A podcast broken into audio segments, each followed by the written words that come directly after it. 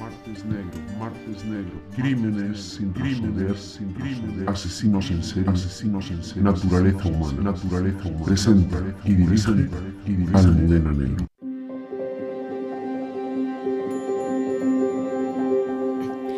Muy buenas tardes amigos de Martes Negro. Hoy es martes 24 de mayo y vamos a hablar de crímenes sin resolver del terrorismo. Hoy vamos a abordar un crimen que debo contarles que a mí siendo niña me impresionó muchísimo. Claro, los que tenemos ya algo más de 30 años, esto es modestia, pues nos acordamos muy bien de aquel suceso que en parte fue precursor del asesinato a cámara lenta de Miguel Ángel Blanco. Vamos a hablar del asesinato del ingeniero de Lemóniz, José María Rián. Pero antes, permítanme que Carlos Prayón, como siempre, les introduzca en este crimen. El 6 de febrero de 1981 apareció al borde de un camino forestal, con las manos atadas y un tiro en la nuca, el cadáver del ingeniero José María Ryan Estrada, secuestrado en Bilbao ocho días antes, el 29 de enero. José María era ingeniero jefe de la central nuclear de Lemóniz, en Vizcaya. Tanto las instalaciones de la central como la empresa Iberduero, promotora de la planta, y otras empresas vinculadas a la construcción de la misma, llevaban tiempo sufriendo una campaña de atentados y amenazas. El proyecto se inició en 1972 y desde el principio se vio contestado por los ecologistas y por vecinos y ayuntamientos de la zona que se oponían a la construcción de la misma. Desde 1977, la banda asesina ETA se unió a la causa anticentral y empezó a atacar objetivos relacionados con la misma. En cinco años, ETA perpetró un total de 246 acciones terroristas que dejaron un saldo de cinco empleados muertos y 14 heridos. José María fue secuestrado cuando se dirigía a su casa desde la central. Salió de la empresa a las 19.40 horas, un poco antes de lo habitual, pues quería escuchar a Adolfo Suárez, que había dimitido, y estaba invitado a cenar con su mujer en casa de unos cuñados no llegó nunca a casa. Fue trasladado oculto en un camión hasta una lonja en la calle Nagusia de Herbasauri, donde tenían habilitado un zulo. Por sentencia de 23 de diciembre de 2003, se sabe que esa lonja era la misma en la que estuvo secuestrado José Lipereidenque en 1982. Al día siguiente, el 30 de enero, los etarras difundieron un comunicado en el que se condicionaba la liberación del secuestrado a la demolición en un plazo máximo de siete días de la central nuclear. Iberduero informó que acataría la decisión que tomasen las autoridades vascas, al tiempo que los técnicos de la compañía se comprometieron públicamente a no hacer funcionar la central hasta que se decidiese su futuro en un referéndum popular. Pero todo fue inútil. ETA cumplió su amenaza emitiendo un comunicado infame en el que decían que la organización había condenado a muerte al ingeniero tras cumplirse el plazo de siete días para que se hiciesen efectivas las condiciones de las que dependía la suerte del secuestrado. Literalmente, la banda asesina decía que José María Ryan ha comparecido ante un consejo revolucionario que le ha encontrado culpable de ser coautor en grado máximo de las decisiones y ejecutorias llevadas a cabo por Iberduero SA en la central nuclear de Lemóniz y, por tanto, puede ser ejecutado en cualquier momento a partir de esta hora. El comunicado amenazaba también a, literalmente, todos los cuadros superiores y mandos responsables de Lemóniz, a quienes advierte que la ejecución del ingeniero jefe de explotación no es un hecho aislado, sino la apertura de un nuevo frente de actuación que les afecta a todos ellos. ETA, tras desmentir que se hubiesen producido intentos de negociación, acusaba al gobierno español y a Iberduero de, textualmente, haber vuelto la espalda a Ryan y a su familia, dejando pasar los días sin contestar a nuestro ofrecimiento de puesta en libertad y eran las 21.30 horas del 6 de febrero cuando la banda asesina informó a la opinión pública del lugar donde se podría localizar el cuerpo ya sin vida de José María. En torno a las 10 de la noche, al borde de un camino forestal de difícil acceso cerca de Galdácano, se encontró efectivamente el cadáver. Les recuerda a Miguel Ángel Blanco, ¿verdad? Tendido boca arriba con una venda en los ojos, las manos atadas con esparadrapo y la cabeza cubierta por la gorra de su anorak. El secuestro y asesinato de José María Rían causó una gran conmoción social, similar es que fue, ya les digo, el atentado precursor del que luego vivimos eh, con Miguel Ángel Blanco y era similar efectivamente todo a lo que ocurriría más tarde con el joven concejal del Partido Popular Vasco. En ambos casos, los secuestros fueron una sentencia de muerte anunciada por la imposibilidad de cumplir las condiciones pedidas por los etarras, lo que añadió un mayor sufrimiento a la familia. Los ciudadanos se lanzaron a la calle para pedir su liberación y su asesinato tuvo también respuesta social el 9 de febrero, cuando más de 100.000 personas salieron a la calle en Bilbao y varias decenas de miles lo hicieron en San Sebastián y en Vitoria. En el secuestro y posterior asesinato habían participado Alfonso Echegaray Achirica, un etarra que había sido deportado por Francia, primero a Ecuador en julio del año 85 y posteriormente a Santo Tomé y Príncipe, donde en 1991 solicitó la nacionalidad de dicho país. También participó José, en este secuestro y asesinato el etarra Juan Mariz Maiza Artola, alias Loi, Pincho, Pachi y Guruch. Ya saben que les encantan esto de los motes a los etarras. Maiza Artola es otro de los innumerables casos de etarras que tras huir de España y pasar a Francia ha vivido durante un tiempo en la retaguardia de la banda en Hispanoamérica, en Centroamérica concretamente, para después reincorporarse a la dirección de la banda. En el momento de su asesinato, José María Rían Estrada tenía 39 años. Había nacido en Bilbao, aunque de origen irlandés. En su ciudad natal cursó estudios de ingeniería industrial. Posteriormente se trasladó a los Estados Unidos, donde se especializó en energía térmica y nuclear.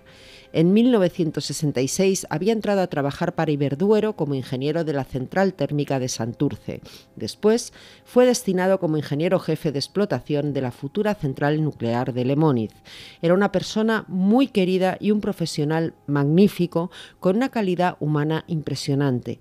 Estaba casado con Pepi, dentista, y tenía cinco hijos de muy corta edad en el momento de su asesinato, José María de nueve, Álvaro de 8, Eduardo de 6, Pablo, que cumplió 5 al día siguiente del asesinato de su papá, y David, de tan solo un año de vida. De este crimen vamos a hablar, como siempre, con la abogada de la Asociación de Víctimas del Terrorismo, Carmen Ladrón de Guevara. Muy buenas tardes, Carmen. Hola, buenas tardes, Almudena. Bueno, lo primero, José María Rian, yo creo que es innegable, recuerda muchísimo a la ejecución a cámara lenta de Miguel Ángel Blanco. Para todos aquellos que creen que el asesinato de Miguel Ángel Blanco fue un caso único en la historia de estos criminales, sin ningún tipo de piedad, de misericordia ni de nada. Habían podido, como hicieron con Miguel Ángel Blanco, habían puesto condiciones imposibles de cumplir, sabiendo que iban a tener que matarlo y así lo hicieron. Sí, efectivamente, como bien has dicho, yo creo que era el anuncio de una muerte anunciada, ¿no? Al final eh, lo supeditan o el chantaje eh, y supeditan la vida de la víctima a una causa pues que saben que es difícil de hacer frente, ¿no? En este caso con la diferencia de que finalmente ETA se salió con la suya, ¿no? Y después de pues cinco muertos, ¿no? Como habéis dicho en, la entradilla, antes del de Rian hubo otra explosión que acabó con la muerte de tres operarios y después del atentado de Rian eh, asesinaron al siguiente director de la central nuclear. ¿no? Y finalmente, aunque las obras continuaron, finalmente la central nuclear nunca llegó a entrar en funcionamiento. Claro, es que hay que situar un poco la audiencia, eran los años que eran, y ETA, que es una banda de corte marxista-leninista, como todos los marxistas-leninistas, estaba en el rollito contra la energía nuclear. Por cierto, siguen en eso todavía a día de hoy. Y era la excusa para asesinar a esta gente y evitar la construcción de esa central nuclear de Lemóniz que hubiese ayudado pues a la producción, por ejemplo, de energía eléctrica ahora mismo en el País bueno, Vasco. Bueno, es que ETA en ese sentido siempre ha sido experta en hacer suyas las causas sociales. Claro, del marxismo, ¿eh?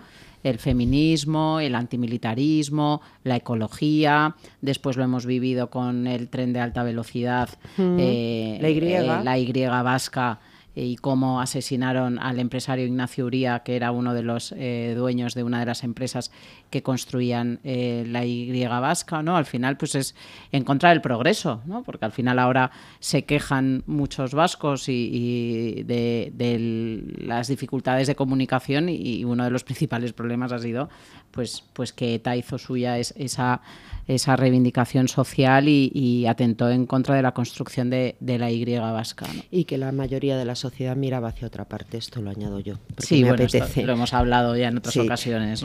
Oye, ¿cuál es la situación procesal ahora mismo de estos condenados?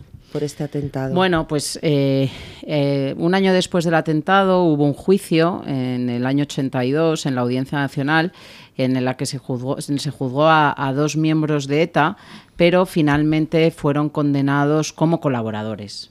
Es verdad que sí que quedó acreditado pues que esas eh, dos personas formaban parte de un grupo que se dedicaba a realizar informaciones sobre posibles víctimas que después pasaban a la dirección y habrían hecho informaciones sobre Rian, pero eh, finalmente eh, se les condena únicamente como colaborador. ¿no? Por lo tanto, es de esos casos que yo tengo clasificados como de esclarecimiento incompleto. ¿no? Ha habido una sentencia, pero no es la del autor material. ¿no? Los autores materiales que, estarían identificados eh, serían otros cuatro y que finalmente eh, contra tres de ellos se archivó definitivamente la causa, pues por prescripción, porque como bien has dicho, en su momento huyeron, fueron deportados. Eh, uno de ellos luego se le localizó en Francia, pero ya cuando se le quiso entregar ya había prescrito. A otro se le localizó en Bélgica y en un primer momento, pues ya sabemos que Bélgica no es muy colaboradora con estas cosas, tampoco lo quiso entregar y finalmente prescribió. Y quedaría vivo solo contra uno de ellos, eh, Maiza Artola, eh, si bien está sobreseído provisionalmente hasta que aparezca, eh, pero bueno, todo apunta a que finalmente, pues si apareciera, esto estaría también prescrito, ¿no? Por lo tanto, yo creo que podemos afirmar que se quedará así sin resolver este caso. Es de esos casos que hemos hablado otras veces, ¿no? Que, policialmente están resueltos, pero que la familia no va a poder ver eh, resarcida pues pues ese derecho que tienen a la justicia y, lo hemos hablado también, ¿no? la importancia de esa justicia para cerrar su duelo. Qué horror. Fíjate, contaba yo que su hijo Pablo cumplía cinco años al día siguiente de aparecer el cuerpo sin vida ejecutado de José María Rían. Él y su hermano Álvaro, que tenía ocho años en aquel entonces, han querido compartir su historia personal, ¿no? Sí, yo tengo que decir que es uno de los casos. Yo no tenía el, honor de conocer a, los hijos de Rian. Efectivamente, tenía cinco hijos muy pequeños, ¿no? entre nueve y un años. Una madre de a escasos 32 años, se queda viuda con y además venían de una familia humilde. Cinco niños pequeños, eh, sí, el hijo único, mm, que había salido adelante pues por sus estudios, ¿no? O sea que como otras tantas víctimas se quedan con sola con los cinco niños con una mano delante y otra detrás. Y hace unos meses tuve la, ocasión, con motivo de la visita que hicieron eh, una delegación de europarlamentarios eh, a España para interesarse sobre este tema, y, dentro de lo confuso que fue esa de esa visita, porque tampoco teníamos muy claro a qué venían, ¿no? porque nos decían, vienen a resolver los casos sin resolver, y yo decía, hombre, claramente no van a resolver nada porque ni tienen la potestad, ni la legitimidad, ni las competencias. ¿no? Pero bueno, dentro, como digo, de lo confuso de esa visita, eh, lo más interesante eh, que, que ocurrió fue el testimonio de algunas víctimas particulares. ¿no? También comparecieron representantes de las asociaciones. Yo por eso acompañé a, la presidenta de la VT, a Maite Araluce, que ella compareció. Y eh, comparecieron, como digo, entre otros, eh, dos de los hijos de Rian. Y al final lo que ellos venían a decir era, venían pues, pues pobres, ¿no? a, pedir que se hiciera lo posible por, por resolver el caso de su padre. ¿no? Y yo ahí me di cuenta, al escucharle a, ella, a ellos y a otras dos víctimas, que, que hemos fallado en muchas cosas a las víctimas. Eso, eso es, es, así y creo que no hemos estado a la altura. Pero si en una cosa hemos fallado de verdad ha sido en no explicarles. Y yo me voy a explicar. Yo les escuchaba a ellos y ellos no sabían ni siquiera que había habido una sentencia contra colaboradores y que sí que se habían hecho y que estaban identificados policialmente y aunque bueno, pues finalmente la justicia eh, no les pudo juzgar, pues porque fueron deportados, porque se exiliaron, eh, porque huyeron y luego pues los mecanismos de cooperación internacional no han funcionado, que esas son una de las causas de impunidad. Pero en este caso sí que se hicieron investigaciones, ¿no? Pero es que nadie se lo contó. Ellos, ¿Cómo puede suceder eso? Ellos lo único que saben es que el asesinato de su padre está sin resolver. Y a mí me dio mucho que pensar. Y, estoy pensando, y al haber prescrito, es que mañana se pueden encontrar con el asesino de su padre por la calle. Sí, sí, por supuesto. De hecho, Luego para que la gente se sitúe en el horror del que estamos hablando. Hay uno de ellos que desde luego volvió al País Vasco, no sé ahora mismo eh, dónde está, pero yo sí que en páginas de su entorno sí que leí una bienvenida, ¿eh? porque le teníamos pendiente en otra causa y, claro, eh, eh, estaban todas prescritas. Ellos están volviendo ahora porque saben que no se puede ir contra ellos, ¿no? Entonces nos encontramos con otro caso como el de Pilar Elías, ¿no? que tiene que ver al asesino de su marido. Sí, no, claro, y de esos, pues por desgracia, eh, nos vamos a encontrar muchos más, ¿no? A medida que vayan saliendo en libertad, eh, esto es algo que yo, mm, cuando vamos ahora al País Vasco a actividades de la asociación y, y yo tengo la ocasión de hablar con las víctimas, esto ya es un ya está siendo un, denominador común, ¿no? ¿Cuántas víctimas me están diciendo que se están encontrando a Letarra que ya está en libertad en un bar que están sufriendo burlas por parte de ellos cuando se los encuentran en los bares. esto es así. Esto es, es que es tremendo. Ustedes día a día de una víctima en el País Vasco. Señores, esto en cualquier otro delito, en un delito de violencia de género, que le di, que nos enteremos que Ruth Ortiz tiene que ver a José Bretón porque ha salido de la cárcel. Esto sería un escándalo de primera magnitud. Lo que pasa que como aquí quien está interesado en blanquear el terrorismo, pues se permiten estas cuestiones. Pero ¿y qué hacemos con el derecho a la verdad de las víctimas del terrorismo? A saber qué es lo que pasó, por qué y además a la justicia. Justicia, pues, memoria, dignidad y verdad. Efectivamente, y como te decía antes, ¿no? al escucharles a los hijos de Rian en esa comparecencia, ahí me di cuenta, ¿no? Y digo, es que mm, nadie se ha molestado en explicarles lo que se ha hecho, lo que se ha dejado de hacer, y al final las víctimas de los casos sin resolver, lo único que saben es que su caso está sin resolver y como es lógico, ¿no? Pues pueden pensar que no hay en casos y lo hemos hablado más veces que efectivamente pues no se investigó porque no había de dónde tirar o oye, pues puede haber casos en los que efectivamente no se actuó correctamente, ¿no? Pero por regla general yo podría decir que que bueno, pues con los medios que se tenían en esos momentos eh, sí se hizo, ¿no? Y, y yo creo que esto es muy importante. Siempre hemos dicho una cosa que es que las víctimas eh, han sido ejemplares y nunca se han tomado la justicia por su mano. Bueno, es que eso hay que resaltarlo. Solo hubo un caso, que fue el de Inestrillas. Sí, pero bueno, que ya te digo que por regla general. ¿Y por qué es? Pues porque las víctimas confían en el Estado de Derecho. Y porque son demócratas. Han confiado en el Estado de Derecho, ¿no? Y hay muchas víctimas que a mí me lo dicen, me dicen, bueno, sí, yo confiaba en que les cogieran y que cumplieran y, y yo sé que han estado en la cárcel, claro, luego cuando les dices, ya, bueno, pero han estado siete años, ocho años. ¿Cómo se les queda el cuerpo cuando oyen eso? ¿Siguen confiando en la justicia? Bueno, pero yo creo que es importante el lanzar el mensaje en los casos que los podamos lanzar o explicarles, pues mira, mm. está sin resolver, pero se hizo esto.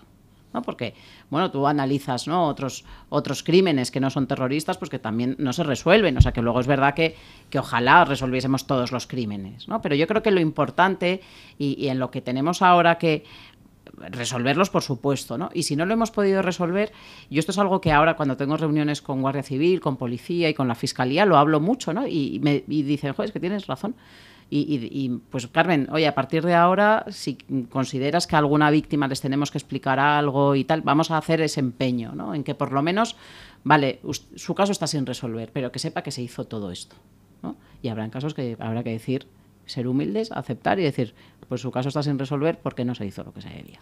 Y porque ha prescrito, fíjate, es que la banda terrorista ETA, que van tan de social, tú oyes ahora hablar a su portavoz, que es Arnaldo Tegui, y parecen el colmo de la lucha social, pues José María Rían, hay que contarlo, era una persona que venía de una familia humilde, era hijo único, él no llegó a tener jamás ni casa ni coche propios, cosa que tenemos muchos hoy en día. Pues José María Rían, ingeniero industrial, murió sin tener un coche a su nombre, porque tenía cinco hijos, había casado, su mujer en viuda con 35 años, y es que encima se tienen que ir del País Vasco, porque ese comunicado de ETA diciendo que le había juzgado un tribunal de la banda terrorista ETA y por eso era un delincuente, claro, es que es doble ensañamiento contra esa víctima. Y luego encima te encuentras con que el delito prescribe porque de esto de las deportaciones hay mucha tela que cortar ¿eh? en el tema de las deportaciones. Bueno, eso, eso igual en alguno. Eh, en esos paraísos que les montaban en la República Dominicana. Hablaremos de, de, este tema, ¿no? Pero yo de Lemoniz sí que antes de acabar sí que me gustaría hacer un, una mención, ¿no? Y es cómo vivieron, ¿no? Porque a raíz del asesinato de Rian, los trabajadores de Iberduero empiezan a tener que ir con escolta a trabajar, los operarios. Imagínense, los técnicos de una central tienen que ir con escolta porque los matan. Porque te había dicho que por sus narices no se hacía la central nuclear. Pero además hay que situarse cuántos en torno a estas centrales nucleares, igual que en torno a grandes fábricas, ¿no? que se traslada mucha gente y se generan núcleos urbanos de las familias de los trabajadores, porque los trabajadores se trasladan a trabajar con sus familias. Eh, el miedo se instauró entre todos los trabajadores de Lemoniz y de sus familias. Muchas de esas familias tuvieron que volverse a sus ciudades para salir del peligro porque recibían las amenazas en casa. Las llamadas las recibían las mujeres, los hijos pequeños. Yo recomiendo un libro y yo de esto me fui consciente a raíz de, un libro eh, que se llaman Los, los hijos de Lemoniz. Mm, salió publicado hace un par de años y lo escribe una hija de un operario de Lemoniz que afortunadamente no atentaron contra él, pero sí que narra las amenazas y cómo las llamadas de teléfono y cómo su madre cogía el teléfono y veía que se le cambiaba la cara.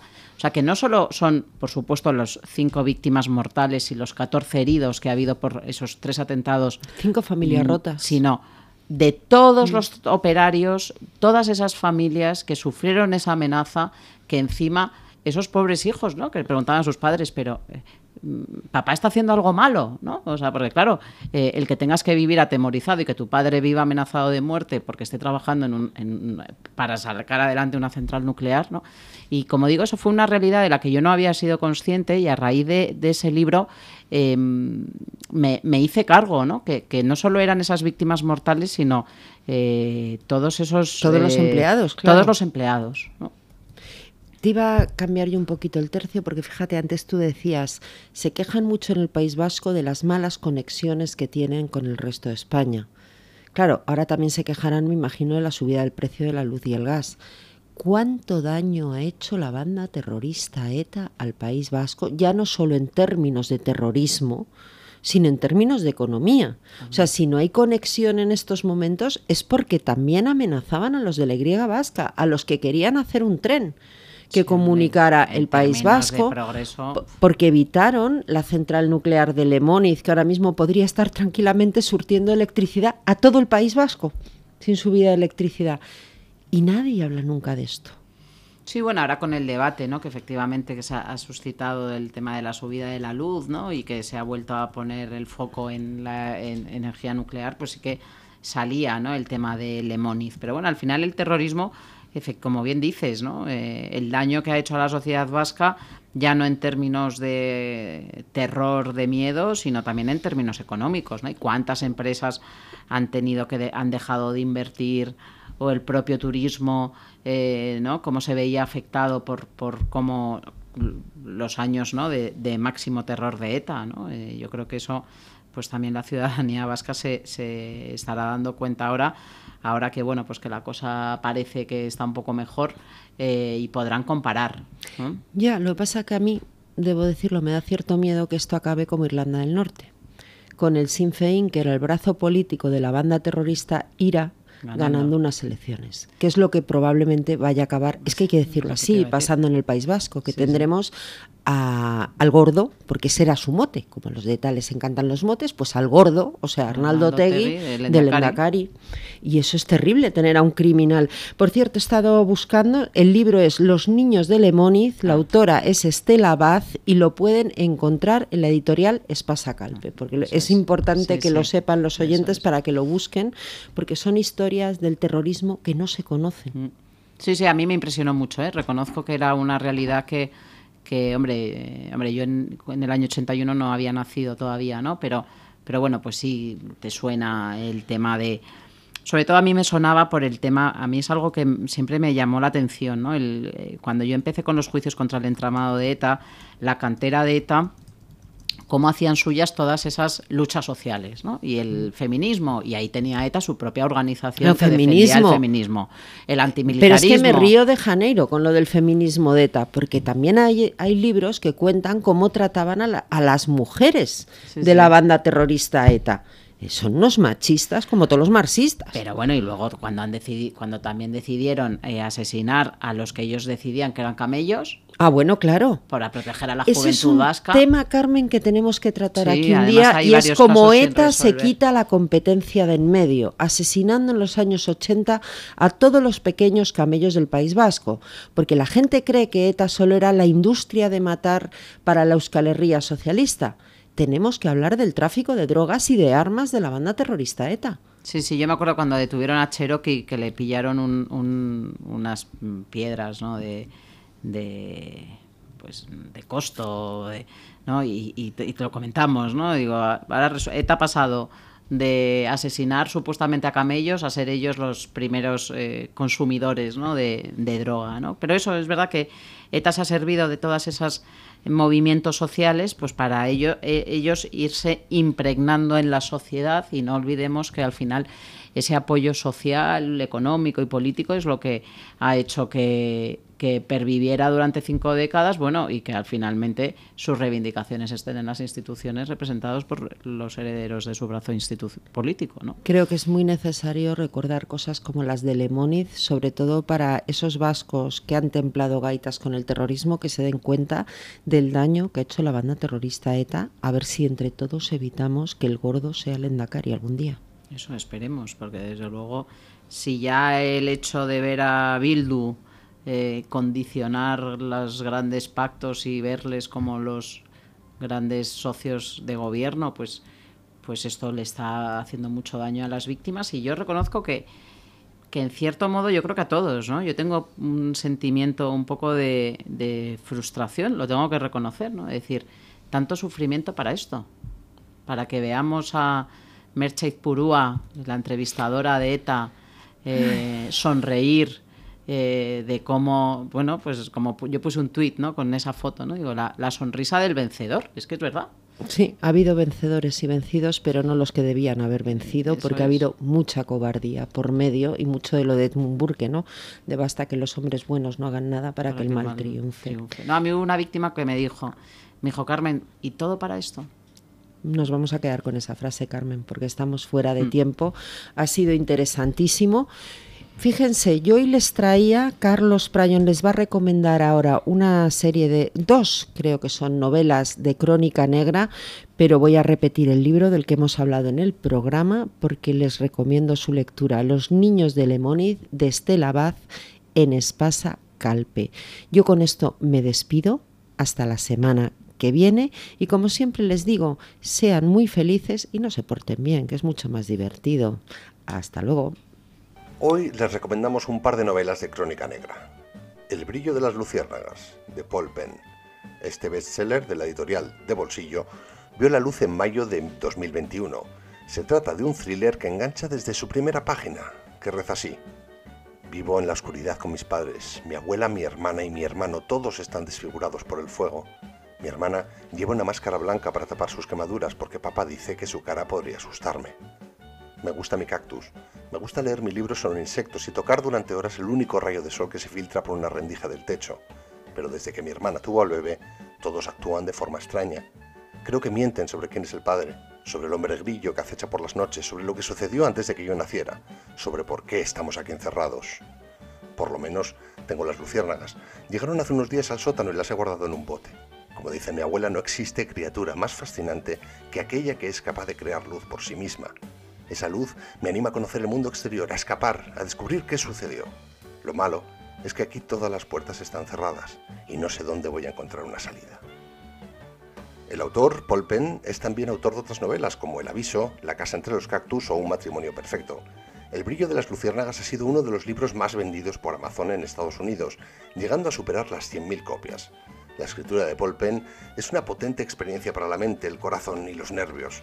Su manejo del suspense es igualmente capaz de impactar y emocionar, de horrorizar y conmover, combinando a la perfección la luz y la oscuridad, el amor y el terror. Su estilo certero, sencillo, pero profundo, con ecos de Dahl, de King o de Hitchcock, atrae tanto a seguidores casuales, amantes de los superventas, como a los más oscuros y sofisticados lectores. Sé lo que estás pensando, de John Verdon. Un hombre recibe una carta que le urge a pensar en un número cualquiera. cuando abre el pequeño sobre que acompaña al texto, siguiendo las instrucciones que figuran en la propia carta, se da cuenta de que el número allí escrito es exactamente en el que había pensado. David Gurney, un policía que después de 25 años de servicio se ha retirado al norte del estado de Nueva York con su esposa, se verá involucrado en el caso cuando un conocido, el que ha recibido la carta, le pide ayuda para encontrar a su autor con urgencia. Pero lo que en principio parecía poco más que un chantaje se ha acabado convirtiendo en un caso de asesinato que además guarda relación con otros sucedidos en el pasado. Gurney deberá desentrañar el misterio de cómo este criminal parece ser capaz de leer la mente de sus víctimas en primer lugar para poder llegar a establecer el patrón que le permita atraparlo. Esta novela vio la luz en el año 2011. Su autor, John Verdon, estuvo vinculado a agencias publicitarias en Manhattan como director creativo hasta que, como David Gurney, el protagonista de sus novelas, se trasladó a vivir en un entorno rural. Sé lo que estás pensando fue su primera novela. En España lleva ya más de medio millón de ejemplares vendidos. Posteriormente escribió otras novelas como No abras los ojos, Deja en paz al diablo o No confíes en Peter Pan.